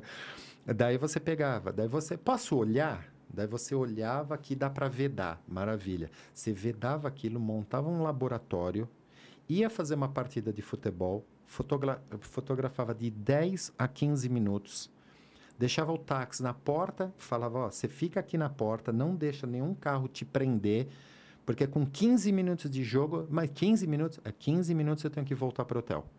Daí você voltava para o hotel, entrava correndo, desesperado naquele laboratório, revelava um filme, secava ele com álcool ali para ir mais rápido, ampliava uma foto preto e branco 12 por 18, ampliava mesmo, colocava num equipamento para fazer uma transmissão. Chegava ao final da partida, o jornal já tinha duas, três fotos, um borrão. Era um fax, praticamente. Era uma transmissão. Aquela foto preto e branco, ela levava 10 minutos para transmitir cada foto. Só que olha todo esse processo Caramba, que era. Tá trampo, Então, assim, bicho. Eu passei por isso. E era o que tinha de mais tecnológico. Você tinha que aprender a fazer a transmissão, como ligar, como fazer, como chegar. Uma evolução após, você não precisava mais levar o ampliador. Você revelava o negativo, você conseguia já ficar o primeiro tempo ou 30 minutos da partida, revelava o negativo, olhava, você escaneava, tinha um aparelhinho de scanner, você escaneava o negativo e já fazia uma transmissão de escada, com uma internet de escada, que as pessoas não sabem o que, que é isso. Você fazia isso. Mas são coisas assim que é gostoso de lembrar e contar para as pessoas que não sabem. Você ia fazer um- uma partida, chegou a digital. Você ia fazer uma partida de futebol no Pacaembu, por exemplo. Você ligava com uma semana de antecedência para a telefônica, Telesp na época, alugava um telefone para evento de um dia. Caro. Ah, sim, mas você- era uma necessidade. Você alugava uma linha telefônica, chegava no estádio com umas quatro horas de antecedência, tinha que achar o cara que estava trabalhando de plantão da Telesp para falar, o cara localizar a caixa onde estava a sua linha, para você escolher o lugar que ele ia deixar o ponto e chegava um fio de telefone. Então você pegava um jacarezinho, prendia lá para conectar seu computador à internet de escada para transmitir uma foto, mesmo Nossa. era digital. Então, assim, são todos esses processos, essas evoluções. Hoje eu tenho uma câmera que eu consigo, da minha câmera, faço uma transmissão para o meu celular e mando do meu celular uma foto de Direto. emergência. Entendi. Entendeu? Pode ser cabo, tem câmeras hoje que você põe, você liga ela no Wi-Fi do, do local e faz uma transmissão, tem câmera que aceita cabo de rede. Então, essa transmissão, essa agilidade, ela avançou muito, a gente sofre muito. Estádio de futebol lotado, Wi-Fi dificulta o funcionamento, celular, você fica, você tem dois chips, né, você fica tentando rotear é, ainda a gente ainda tem algumas dificuldades, mas perto de tudo que eu já passei, isso Fichinha. tudo, Nossa, fichinha, hoje. fichinha, hoje- fichinha do orelhão. É, hoje. Hoje ninguém sabe o que é uma fichinha. Fichinha do orelhão, hein, velho? Que no fliperama os caras arrancavam chumbo da roda de carro. Olha isso. Ó, se o cara olhar os vídeos antigos de futebol, vai ver comemoração de gol, o cara sair correndo e num orelhão. Para quem não sabe, era um telefone público que tinha dentro do campo, atrás do gol. E quantas vezes o cara não ia brincar aqui, tava ligando É. para a mãe, não qual, sei o qual quê. que estádio que tinha o orelhão? Vários, Pacaembu? vários, vários estádios tinham. E daí a pessoa fala, mas por que um orelhão dentro Pra do que que era? Para a imprensa usar. Caraca, pra fazer isso? É para isso. Para imprensa utilizar, tinha orelhão lá dentro. O estádio do Morumbi. Isso o- hoje, hoje, hoje foi um furo, velho. Hoje, hoje tinha orelhão. esse orelhão atrás do gol. E tinha fila, tinha fila para o cara passar notícia para a redação dele. Caraca, ninguém O- sabia. O estádio do Morumbi, a parte nobre, no nível ali, logo em cima do escudo, aquela parte que hoje são camarotes corporativos, que o, o Júlio começou lá atrás, com o Juvenal, de mudar esse conceito todo, aquela era a área de imprensa onde tinha sala de fax e cabines de laboratórios. Caramba, Ficou durante muitos anos eu fotografando ali do, pro Morum, no Morumbi e tal, tempo de diário, depois tempo de São Paulo. Depois que eles tiraram de lá e foi ter uma outra sala para imprensa. Então, assim, são evolução. Às vezes a gente pensa que a gente está falando assim, nossa, a gente está falando algo de, nossa, um século. A evolução, ela vem atropelando, ela é muito rápida. Ela vem. Então, cê, são desafios Cara, diários. esse do orelhão hoje foi o É. melhor, cara. Não. Passei anos na minha vida pensando quem é o Lazarento que fica ligando durante o jogo. E que Será que eu, eu ficava pensando, será que é pros guardas, velho? Lembra que os, os guardinhas cabeça branca lá que ainda tem no estádio? Os guardinhas tem, né? Não, fica, tem que ter. É. Pô, ter. ninguém sabia pra que que criou o Pra que tem? Tem. E era fila, às vezes. Terminava uma partida, tava fila lá, os caras com o saquinho de ficha. Depois de ficha, Puta, apareceu o cartão cara, pra não, telefonar. pô, os caras não tinham mãe de colocar o telefone. Para, senão vão pensar que eu sou velho. E para de falar essas coisas aí. Caramba, o Kira agora mesmo desenterrou esse, hein? O orelhão atrás do gol. Quem sabia pra que, que e, a- servia? e aquela cena, né, do, do jogador marcava o gol, corria, Ia lá, pegava o isso, orelhão é. e tal. E, Verdade, Ah, o que, que. Foi? Ah, eu liguei pra minha mãe, não sei É. o que, tal, brincando, Caramba, tirando bicho. só. E era o orelhão mesmo da Telesp com Era- ficha. Era isso. Porra. Era isso que tinha dentro do estádio. Ó, grande. ab- O Rodrigo Azanel mandou um abraço pra você. Já uma fazão, esse é fera. Usou muito PB é, rebobinado. Thiago Queiroz Luciano, um abraço, Kiri. Admiração pelo seu trabalho. É, Dimitros, dois grandes Rogers. É, o Rogério e o, e o Roger Water. Sim. Eugênio Goulart. Kiri, um craque na fotografia é, do São Paulo, grande ser humano. Cara ímpar, abraço. Tricolor, né? É, Antônio Venturini, grandes, grande Rubens. Além de um gigante na fotografia, também um ser humano incrível. Carrega o amor, não só no trabalho, mas também no mundo ao seu redor. Codificotes. Se num jogo você tira 1.500 fotos, quantas tira numa viagem, por exemplo? Nossa. É bem interessante. Duas. Não. Duas selfies. Não, não, mas é, eu, eu acredito que esteja falando de uma viagem do com o time, né? De- É, eu acho que de- uma viagem sua. é, Eu vou, eu vou responder as tá duas. Bom, responde as duas. Beleza. Vamos lá. Porque a viagem eu começo a fotografar desde a saída do CT, a entrada no ônibus, a saída do ônibus, dando autógrafo no aeroporto, é, dentro do avião, o desembarque, a chegada no hotel. Daí você já tem, você já contou uma historinha de bastidores de como foi aquela viagem para aquele local. É, daí você está concentrado, às vezes é aniversário, às vezes tem um trote de um jogador que é a primeira vez que foi, você está fotografando. Daí o jogo é no dia seguinte à noite, às vezes durante o dia tem uma ativação, você fotografa. Então você está o tempo todo à disposição. Então quando chega na partida, você já fez 300, 400, 500 fotos, então você acresce essas 1.500 mais essas fotos. No caso da viagem pessoal, aí é uma briga. Porque a família fala: você vai viajar, você tem que descansar, larga, pelo amor de Deus, essa câmera. Daí eu falo: não, tudo bem, então vou levar só uma compacta. Daí a compacta me dá mais trabalho para fotografar, eu tenho que trabalhar duas vezes mais, né? Eu sou apaixonado, como eu disse, pela fotografia e eu tenho um grande hobby, eu gosto muito de fotografar natureza. Depois até quero falar de um outro projeto que, que eu tenho, adoro fotografar passarinho e tal. Então eu ia muito para uma pousada chamada Vale dos Pássaros, que hoje nem existe mais, um colega nosso em Ibiúna. E a família tudo dormindo, eu acordava cedinho, ia lá, ficava às vezes duas horas apreciando, olhando uma flor, esperando um beija-flor para fazer foto de beija-flor, que é uma grande terapia você ficar, uhum. ficar fazendo isso. Mas a grande maioria das vezes eu sou proibido de viajar com equipamento que as pessoas falam, pelo amor de Deus, você precisa descansar, é um, né? O celular você não usa para tirar é, foto? Ah, pouco. Muito, muito pouco, muito pouco. Para ser muito sincero, não tenho nenhum preconceito, mas eu não gosto. Eu não gosto. Eu prefiro, se for para levar, eu levo uma máquina compacta para estar tá fazendo.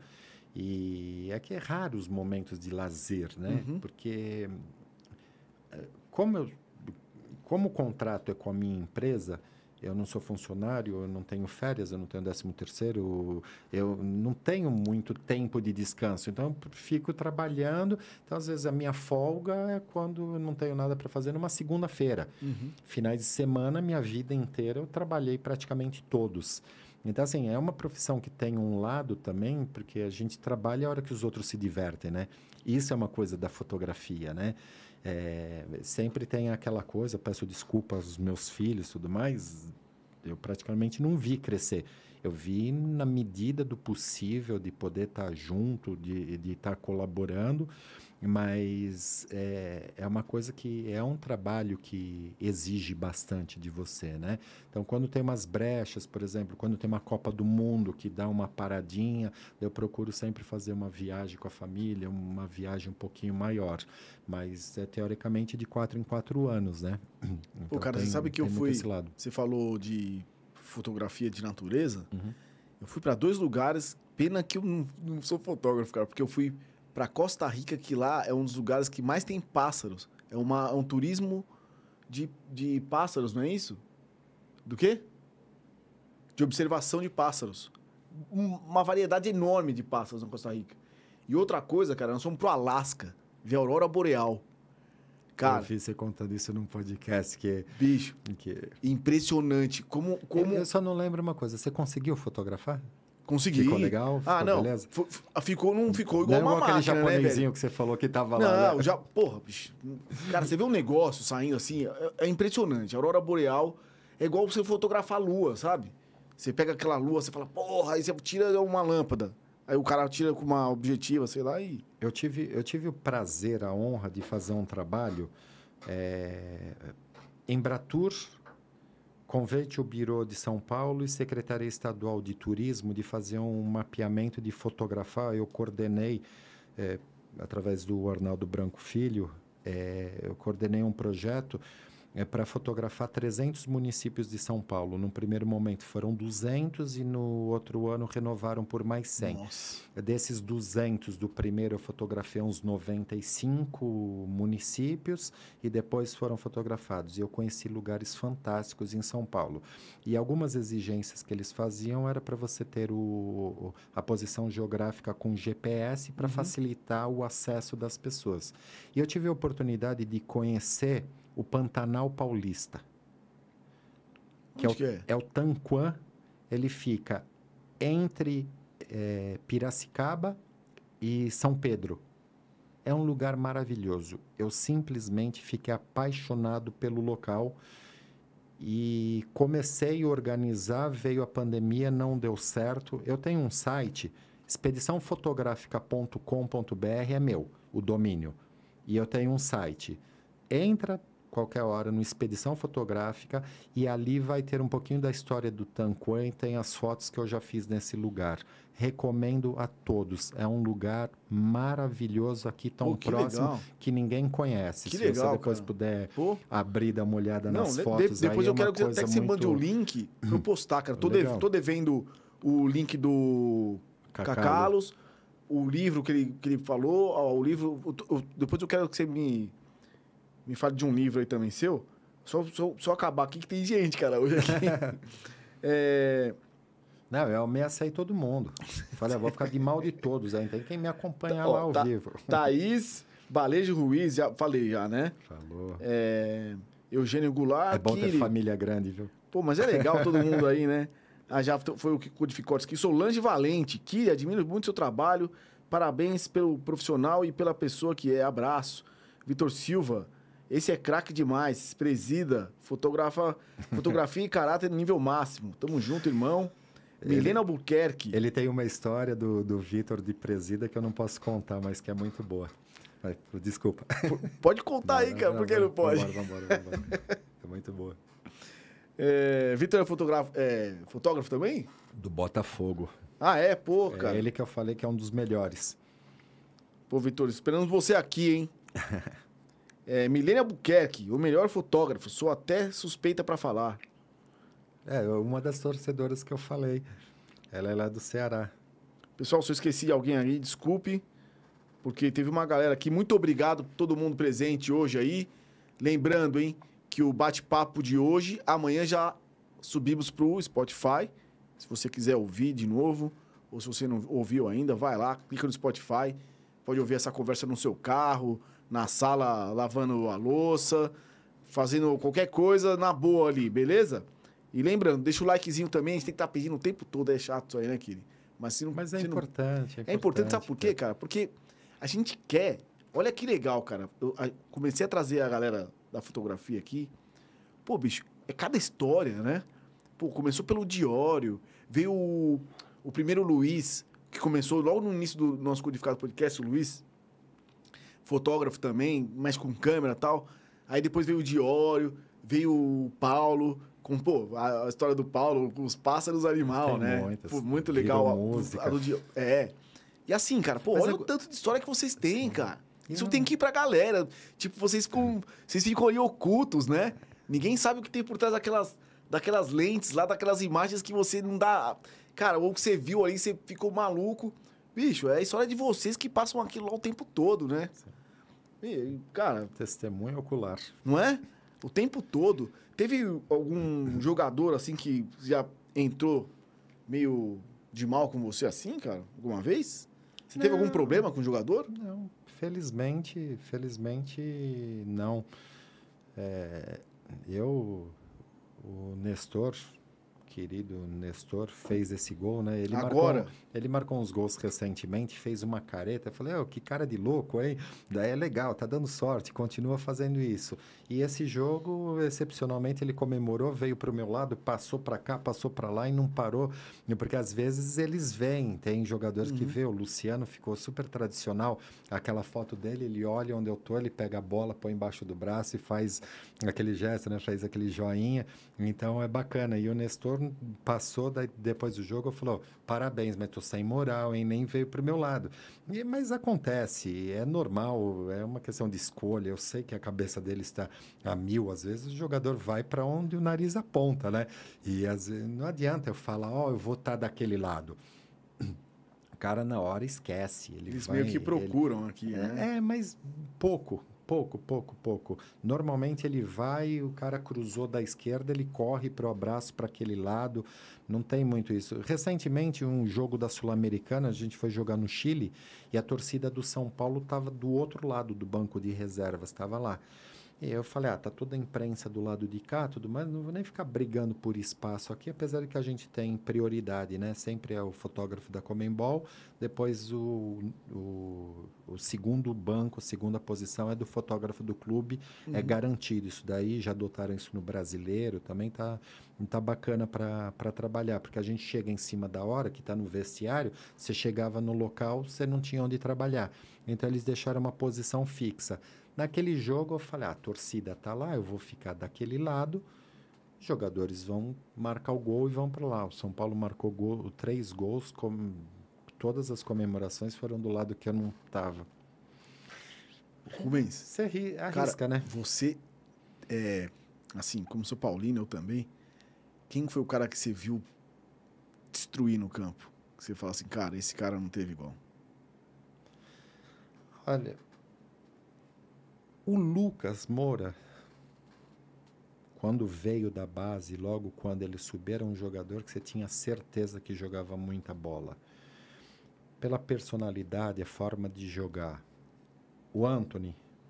Então, assim, são, posso enumerar vários jogadores. É, assim, pode parecer um pouco de prepotência, né? Mas para mim não, não é nada do outro mundo ver aquilo que para muitas pessoas, olha, uhum. por acompanhar a base. Entendi. Eu eu tenho essa vantagem viu, de ver uhum. alguns jogadores que você olha e fala, meu, esse cara é diferenciado, esse cara vai dar certo, não sei o quê. E quando chega, você não se surpreende tanto, Sim. né? Mas tem grandes jogadores, eu acho que mesmo no, no atual elenco, você acompanhar a trajetória hoje do Diego, que é o capitão da equipe, uma pessoa assim maravilhosa, ver a evolução dele vindo da base, ficar em reserva, ficar ali meio de canto, de repente vem a oportunidade ele agarrar. Daí você vê o drama do Valse que subiu, estava arrebentando, teve uma contusão grave, teve algumas complicações. Eu torcendo agora para que ele volte. Então você acaba tendo uma relação porque você acompanha aquele drama de bastidores e não é fácil. A vida de jogador não é fácil sabe? Você ficar tratando numa lesão. Então você vê muitos jogadores surgindo, você vê injustiças acontecendo, sabe? Me perdoe a torcida do São Paulo, tal. Para mim o Maicon volante jogava muita bola e a torcida toda xingava, brigava, não sei o quê, pegava no pé. O São Paulo acabou dispensando ele. Olha o que, que ele foi no Grêmio. É, jogou então, muito, né? Então, jogou muito. Então, tem, tem essa relação que a gente está ali vendo. Às vezes, a gente sofre junto também com algumas coisas que você fala, pô, tá sendo pegando um pouco demais no pé, né? Você vai lá para a base, lá em Cotia? Cotia. Você fica lá em Cotia, né? Sim, onde tem, tem jogos. Esse final de semana, no sábado, eu fiz 9 da manhã sub-15, 11 da manhã sub-17, 14 horas sub-20. Caraca. Com o maior prazer de baixo, sair cheio de blusa de manhã cedo de casa. Uma friaca. Cheguei lá, um calor desesperador, que eu tive que trabalhar até de guarda-chuva para me proteger um pouco do sol de tão quente que estava. Mas Pô, faz parte. É sol, é chuva e a gente está lá para fazer. Ó, o Thiago Monteiro tá aqui, ó. Salve, cheguei atrasado, mas cheguei. Sou fotógrafo grato ao Rubens por me indicar em vários trabalhos, vários jobs. Ele sempre me ajuda quando eu tenho alguma dúvida técnica sobre alguns jobs que vou realizar. Eu diria que sou o pupilo dele. O Diório tá mandando aqui, ó. Na época do Sene, quando o time de São Paulo entrava no campo, é, tocava no som do estádio música do Hell Bells, ACDC. Eu lembro, hein? É verdade que um pedido do Rogério Ceni é, ou é lenda? Ele tá falando assim, é verdade que é, é, é um pedido do Rogério Ceni ou é lenda? Tocar a música do ACDC? Eu não sei, então prefiro não falar, mas eu acho que é. Acho que é, né? eu acho que é, mas assim, eu não tenho convicção para falar. O Rogério Ceni ainda manda lá? Logo depois...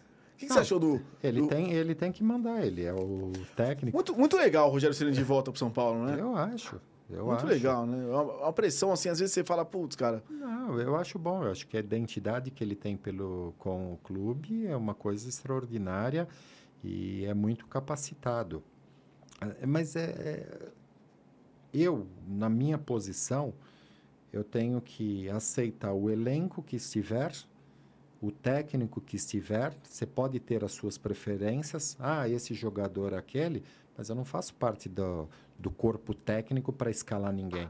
Então, me limito a fotografar o que foi escalado e eles procuram fazer o melhor.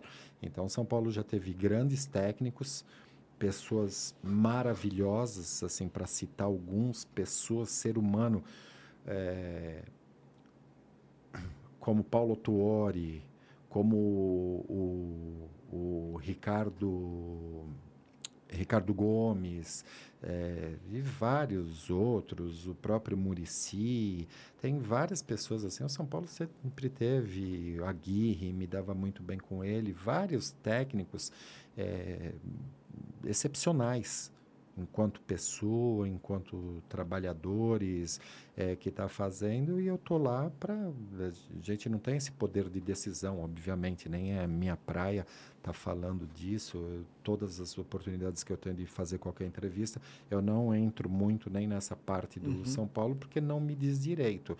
Mas o Rogério, claro que eu, como todos os São Paulinos, tenho um grande carinho, admiração, porque pelo que ele foi enquanto jogador, pelo que ele representou, as conquistas que ele teve e a vontade que ele tem em ser campeão pelo clube. E o que a gente precisa é dessa motivação, né? De voltar a ter os títulos. E eu, se Deus quiser, a gente está muito próximo. E, e sorte disso, do São né? Paulo, né, Kiri? Sorte do São Paulo em ter um fotógrafo como você, cara.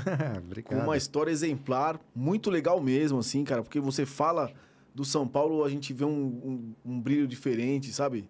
E, e, você fala da sua profissão, é muito legal quando uma pessoa tem esse amor pelo que faz, cara, sabe? E ter amor e, e contundência, né? De, pô, muito legal, cara. Pô, obrigado aí pela, pela presença. Desculpa a gente encher o seu saco aí. Imagina. Obrigado, Diório, Paulo, cara. Pô, tô louco pra sair daqui e comer o um pãozinho que o Paulo trouxe aí, quentinho já. Será que tá quente ainda? Foi o lado bom dessa pandemia, o que tem de fotógrafo que começou a fazer pão. Até eu me arrisquei a comprar uma maquininha fazer, mas eu não chego nem ao pé do, dos pães que eles fazem. Só que é o seguinte, cara, eu quero que vocês voltem aqui, você, o Paulo, o Diório, o Cacá, essa galera aí que se conhece, para vocês fazerem uma resenha aqui e começar a tirar os coelhinhos da cartola aí, bicho. Vocês estão guardando muito, vocês estão guardando muito segredinho aí, vocês, hein? Fala aí. Quero que chegue aqui e né, começar. Ah, história, história não Legal, falta. cara. Não, Mas dá para fazer um capítulo assim, só da fotografia, um, um, só do Diário Popular, um só de São Paulo e um só da, da galera aí. Tem bastante coisa. Cara, brigadão mesmo. Eu que agradeço. Muito, muito legal a sua presença. Quero que você volte aí com o pessoal, de verdade. E... Só toma cuidado a semana que vem com o Daniel, Daniel Augusto Júnior. Ah, o Daniel Augusto é. vem aí segunda-feira, hein? Legal. O... Porque ele fala bastante. É o único ah, cuidado mas, que você tem que tomar. Mas aqui a gente quer que os caras é falem mesmo, é cara. Isso, parceiro. vocês têm umas histórias legais pra caramba. É, lembrando que o Instagram do Kiri é RKiriSP. Tá aí na tela para vocês. Entrem lá, sigam e deixem lá um recadinho para ele. Tem as fotos do tricolor, né? Tem mais trabalho lá além do tricolor ou é a maioria Não, esse, São Paulo? Esse Instagram eu relutei muito tempo inteiro o Instagram, daí quando eu fiz lá só tem fotos do São Paulo, por isso que é SP. Cara, é R Kiri SP. Você, você então... não é o então primeiro fotógrafo que vem aqui e fala que relutou para ter Instagram. Por quê?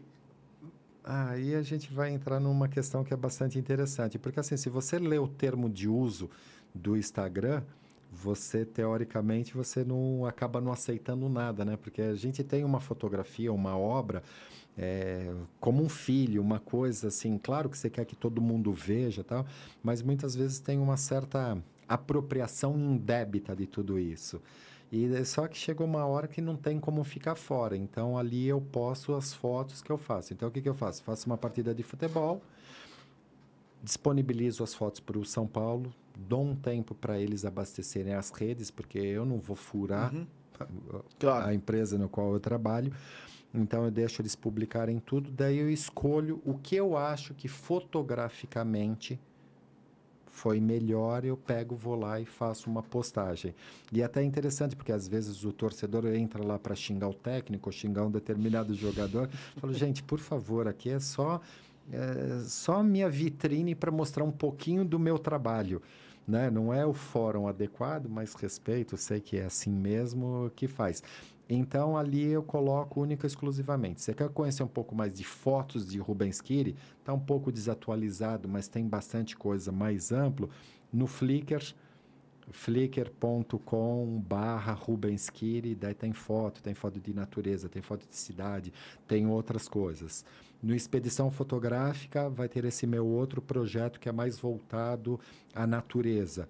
Então, e se você der um Google ali, Rubens Kiri, vai aparecer muita coisa do São Paulo, mas vai ter várias entrevistas, várias coisas que é legal. Se quiser conhecer um pouquinho mais do meu trabalho, dá para... Hoje é fácil, né, de Me fala gente uma pesquisar. coisa. Você tem algum livro para indicar? A gente sempre pede um livro para depois deixar no link lá. Olha, ultimamente eu estou assim apaixonado por um autor e por uma pessoa que é o Eduardo Moreira. Eduardo Moreira, ele tem umas histórias muito boas e ele tem alguns livros que, que vale a pena é que tem o Travessia, que é de banqueiro a companheiro. Ele tem alguns livros Uhum. que, que é bastante interessante, que e hoje ele tem um instituto ICL, Instituto Conhecimento Liberta, que, que é bem bacana e é legal porque ele já foi um grande banqueiro e depois ele, através de adestramento de cavalos, um outro trabalho que ele fazia, ele teve um contato maior com uma sociedade, vamos chamar mais periférica, e a partir desse momento ele começou a perceber, nossa, que bolha que eu estou vivendo, e existe um outro mundo, e hoje ele está desenvolvendo um trabalho num lado mais social, mais solidário, mais fraterno, que é muito legal. Então, os livros do, do Eduardo eu recomendo, ele está com um programa de noticiário muito, muito bacana, então eu acho que vale a pena conhecer um pouco mais do, do trabalho dele. E, e da mesma forma que aconteceu com ele, o fotojornalismo para mim também foi muito interessante, né? Porque você passa a conhecer quantos Brasis existem dentro desse Brasil, né? Quantos São Paulos, São Paulo cidade Uhum. existe dentro da cidade de São Paulo, né? Porque às vezes a gente fica muito num eixo urbano, bem povoado, tudo mais, É, e esquece é. muito do seu entorno que a gente precisa nos dias de hoje olhar um pouco mais São de Paulo- quanta pessoa está precisando do, de ajuda, uma solidariedade, uma fraternidade, um apoio, uma justiça social e tantas outras coisas né, que a gente está tá precisando. Ainda mais esse momento que é um momento crucial, dependente de, de opinião, ideologia política, mas a gente tem que olhar um pouco mais que o cara que está morando hoje embaixo de uma numa ponte, ele não é um vagabundo, muitos deles são um trabalhador que tem que escolher entre levar a comida para o seu filho ou pagar a moradia. A gente tem um déficit habitacional incrível nessa cidade, nesse país, então a gente tem que olhar com um pouco mais de, de cuidado com tudo que está acontecendo, né? Vamos Legal. tomara que, que É. mude. Vai, vai mudar. Se Deus quiser. Lembrando, hein? Para todos esses links aí que o Rubens falou, fiquem atentos no nosso Instagram, que é arroba codificado podcast. Nós vamos postar lá no Stories. Vamos colocar o link do, do, do Flickr, né? Que você falou. Flickr do site, do site. Depois passa pra gente pro, WhatsApp, todos. pra gente colocar. A gente vai dar uma, uma abastecida lá no nosso Instagram. Essa semana a gente tá na correria e tal. Mas depois eu quero até um- uma indicação de livro do Paulo, hein? Que eu esqueci de perguntar do dia. E pegar a sua indicação também e colocar lá, que é bacana, né, cara? É legal. Ver é, o- é bom. Colocar o artista, vocês, com, né? Com algumas referências. Referências. né? É isso aí, cara. É bom. Brigadão, cara. Brigadão Eu- mesmo, de verdade. Eu que agradeço. Manda seus finais aí, cara, pra sua câmera Ah. aí, o pessoal que tá assistindo. Eu, eu ontem eu brinquei e eu coloquei no, coloquei no Facebook, coloquei no, no Instagram. Se você não tiver nada melhor para fazer, vem assistir ao vivo, 21h30. É uma brincadeira, mas assim, agradecer o tempo das pessoas, que é muito importante. É bom que isso vai ficar para que as pessoas possam ouvir ou assistir outros dias. E agradecer você pelo convite, a iniciativa. Eu acho que é muito legal esse bate-papo, porque só através dessa troca de ideias, só conhecendo um pouco mais, porque as pessoas muitas vezes te vê E eu tô tão pilhado com o trabalho sério, concentrado, às vezes a pessoa não, não sabe o ser humano que está atrás daquela câmera, não sabe a pessoa que está, não sabe o que ela pensa. E quando você abre o microfone e dá esse espaço, faz com que as pessoas conheçam um pouco mais quem é aquela pessoa, né? Às vezes a pessoa conhece só por crédito ou só de vista, ou às vezes vê da arquibancada de longe você trabalhando com um colete diferente lá ali no campo, né? E não tem a menor noção de como aquela pessoa pensa, né? Então essas oportunidades, assim, sempre que convidar, eu venho com o maior prazer, que eu acho importante. Sempre tem aquele jovem início de fotografia que, ah, como que eu faço, como que eu começo, como que é? E nesses bate-papos, às vezes eu falo, entra no YouTube, digita meu nome assim, que vai em vídeos, que acaba, aparece aulas de faculdade, tem bastante coisa, né, eu e vários outros profissionais, né, que a pessoa tem que pegar que ali ela vai pincelando um pouquinho de um, um pouquinho de outro e impor o seu ritmo, sua marca registrada, o seu jeito de ser, que cada ser humano é único, né? muito legal, cara. Para mim, de verdade, é um privilégio assim enorme receber vocês aqui, cara, porque eu desse lado eu aprendo muito, cara. E quando eu ia conseguir falar com Rubens Kiri na minha vida. se eu tivesse um podcast, não é verdade? Quando surgiu o lance do podcast, a ideia de eu fazer um, cara, foi muito de trocar ideia. Eu não ganho nada com isso aqui. Eu não tenho, eu não monetizo. Para monetizar, a gente precisa de muitos views. E a nossa pegada não é monetizar. A gente não quer trazer, tipo, o, nada contra, né? O MC que vai uhum. me trazer um milhão de views. Mas a gente não quer. Eu, queria, eu quero trazer pessoas interessantes, cara. Bate-papo para conhecer, que é isso que é legal, entendeu, cara? E é se você deixar o seu likezinho aí, para não esquecer. Obrigado. Esse bate, ó, ó, um... esse, esse bate-papo vai chegar em mais pessoas, cara. Porque, pô, cara, muito legal conhecer a história, o cara que tá lá, que você falou, atrás do campo, no gol, com coisa diferente. No como, sol, na chuva. E como, e como ele começou, né, cara? Que é o mais importante, a trajetória, é. por onde passou. Não é um cara que caiu de gaiato ali, tá num time, né? Pô, muito legal, é cara. Muito obrigado aí. Uma boa noite para você, uma boa noite a todos. Lembrando, gente, Obrigado. vão lá no nosso Instagram, arroba Codificado Podcast. É, segue a gente lá e eu vou postar, vamos alimentar aí com dicas do Rubens, livro, links e mais. Beleza? Uma Obrigado. boa noite a todos, Codificado Família. Obrigado aí, produção. Paulo, sem palavras, hein? Valeu, boa noite.